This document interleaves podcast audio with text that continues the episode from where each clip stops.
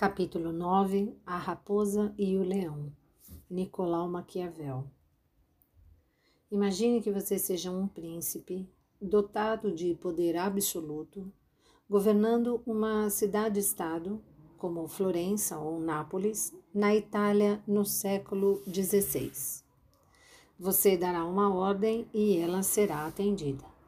Se quiser mandar alguém para a cadeia por ter falado algo contra você, ou por suspeitar de que houve uma conspiração para matá-lo, você pode fazê-lo.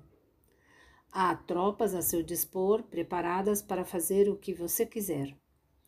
Mas você está cercado por outras cidades-estados governadas por ambiciosos que, que adorariam tomar o seu território. Como você se comportaria? Deveria ser honesto, cumprir as promessas, agir sempre de maneira benevolente, acreditar no melhor das pessoas? Nicolau Maquiavel, 1469-1527, pensava que essa provavelmente seria uma má ideia, embora talvez você quisesse parecer honesto e parecer bom nesse sentido. Segundo ele, às vezes é melhor mentir, quebrar promessas e até matar os inimigos. Um príncipe não precisaria se preocupar em manter sua palavra. Como dizia ele, um príncipe eficaz tem de aprender a não ser bom. O mais importante era manter-se no poder, e quase todas as formas de fazer isso eram aceitáveis. O príncipe livro no qual ele fala sobre as coisas, teve fama e infâmia, mesmo antes de ser publicado em 1532. Algumas pessoas o descreveram como maligno ou, na melhor das hipóteses, como o Manual dos Facínoras. Outras o consideraram o relato mais preciso já escrito sobre o que acontece na política. Muitos políticos atuais leram o livro, embora pouquíssimos admitam, revelando, talvez, que estão colocando em prática os princípios da obra. O Príncipe não foi escrito para todos, e sim para quem chegou recentemente ao poder. Maquiavel o escreveu enquanto morava em uma fazenda a cerca de 11 quilômetros ao sul de Florença. No século XVI, a Itália era um lugar perigoso. Maquiavel nasceu e cresceu em Florença. Foi nomeado diplomata quando jovem e conheceu diversos reis, um imperador e um papa em suas viagens pela Europa. Ele não dava muita importância a essas pessoas. O único líder que realmente o impressionava era César Borgia, um homem implacável, filho ilegítimo do Papa Alexandre VI, que não se importava nada em enganar os inimigos e matá-los enquanto assumia o controle de uma grande parte da Itália. No que se refere a Maquiavel, Borgia fez tudo corretamente, mas foi derrotado pela má sorte. Adoeceu justamente quando foi atacado. A má sorte também teve um papel de destaque na vida de Maquiavel e foi o assunto sobre o qual ele mais se debruçou. Quando os Médici, uma família extremamente rica, retomaram o poder, jogaram Maquiavel na prisão, afirmando que ele fizera de uma conspiração para derrubá-los. Que ele fizera parte de uma conspiração para derrubá-los.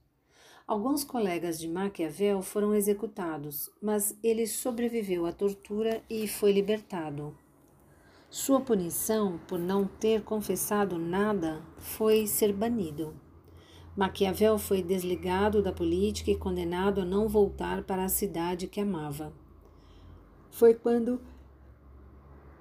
se retirou no campo, onde passaria as tardes imaginando diálogos com os grandes pensadores do passado.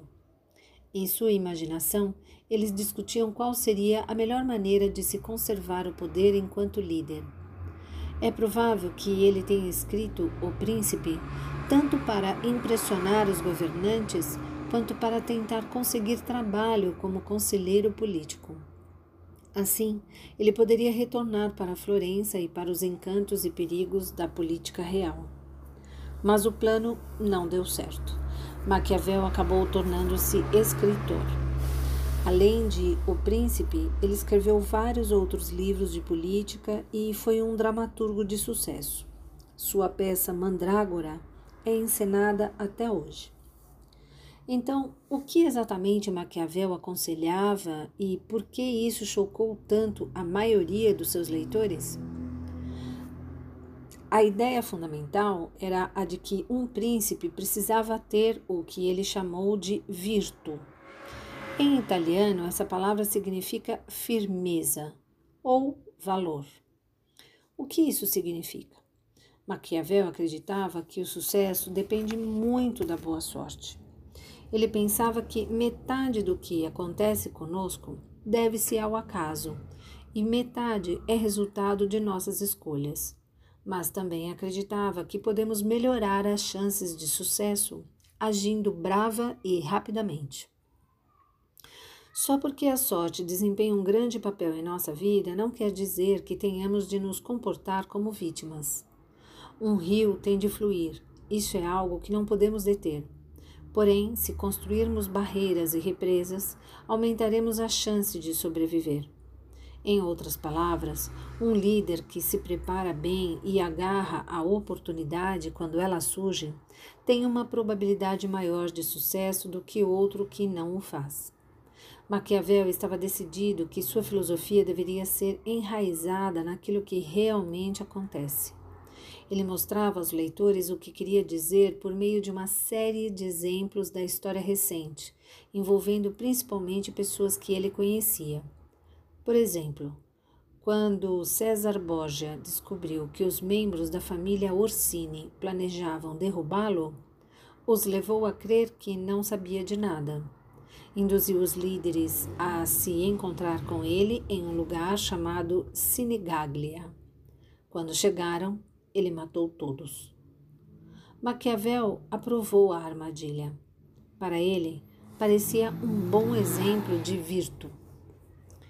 Em outra ocasião, quando Borgia assumiu o controle de uma região chamada Romanha, colocou no poder um comandante particularmente cruel, Remiro de Urco, que apavorava o povo, obrigando-o a lhe obedecer. Quando a região se acalmou, Borgia quis afastar-se da crueldade de Deurco então o matou, esquartejou o corpo e deixou os pedaços na praça da cidade para que todos vissem. Maquiavel aprovou essa abordagem repulsiva que levou Borgia a conseguir o que queria: manter do seu lado o povo de Romanha. O povo estava feliz porque Deorco, por Deorco ter morrido, mas ao mesmo tempo percebeu que Borgia devia ter encomendado o assassinato e isso os amedrontava. Se Boja era capaz desse tipo de violência contra seu próprio comandante, ninguém estaria seguro. Portanto, aos olhos de Maquiavel, a atitude de Borgia foi valorosa. Ela demonstrava virtu e era exatamente o tipo de coisa que um, que um príncipe sensível deveria fazer.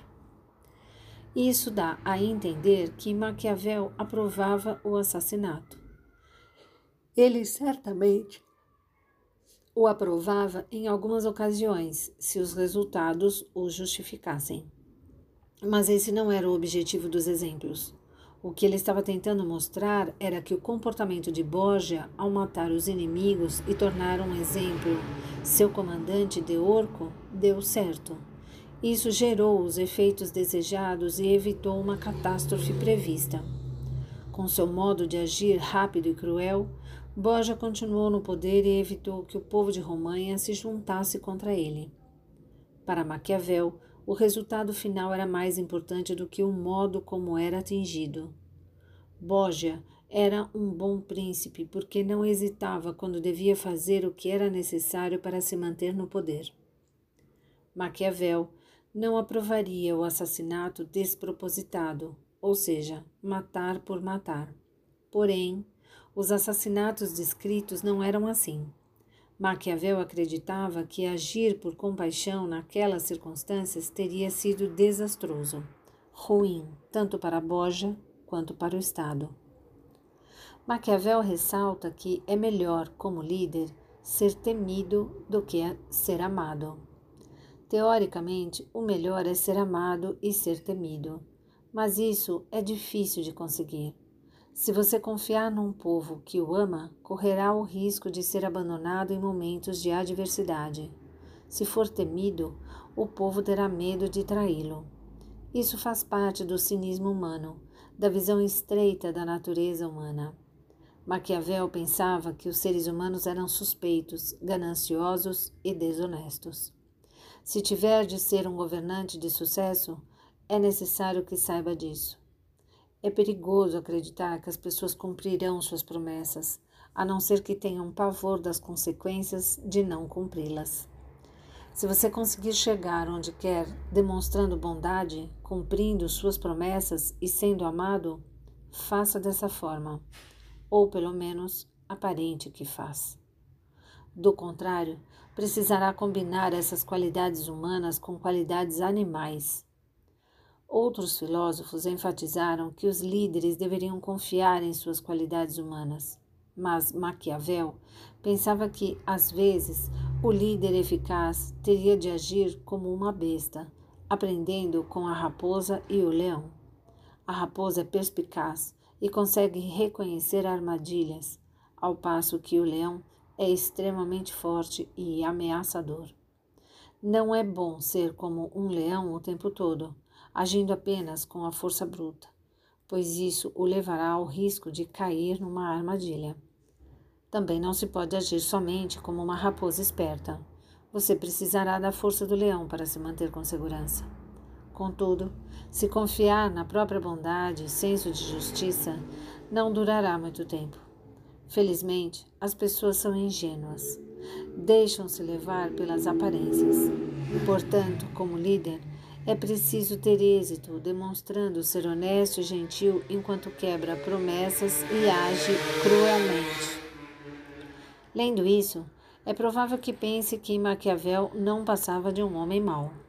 Muitas pessoas acreditam nisso, e o adjetivo maquiavélico é amplamente empregado como insulto para se referir àquele que está pronto para fazer tramóias e usar as pessoas como querem. Mas outros filósofos acreditam que Maquiavel demonstrou algo importante. Talvez o bom comportamento não sirva para os líderes. Uma coisa é ser gentil na vida cotidiana e confiar nas promessas que nos fazem. Todavia, se tivermos de governar um Estado ou um país, pode ser uma política bastante perigosa confiar que os outros países se comportarão bem com relação a nós. Em 1938, o primeiro-ministro britânico Neville Chamberlain acreditou que Hitler, quando esse deu sua palavra de que não tentaria expandir ainda mais o território alemão. Hoje, isso parece ingênuo e tolo. Maquiavel teria dito para Chamberlain que Hitler tinha todas as razões para mentir e que não seria bom confiar nele. Por outro lado, não devemos esquecer que Maquiavel apoiou atos de extrema brutalidade contra inimigos em potencial. Até mesmo no mundo sanguinário da Itália do século XVI, sua confessa aprovação do comportamento de César Borgia parecia chocante. Muitos de nós pensam que deveria haver limites rígidos para as ações de um líder em relação a seus piores inimigos e que esses limites deveriam ser estabelecidos por lei. Se não houver limites, acabaremos como tiranos selvagens. Adolf Hitler, Pol Pot, Idi Amin, Saddam Hussein e Robert Mugabe usaram os mesmos tipos de técnicas que César Borgia para se manter no poder. Isso não é exatamente uma boa propaganda para a filosofia de Maquiavel. O próprio Maquiavel via-se como um realista, um sujeito que reconhecia que as pessoas eram profundamente egoístas. Thomas Hobbes compartilhava dessa visão.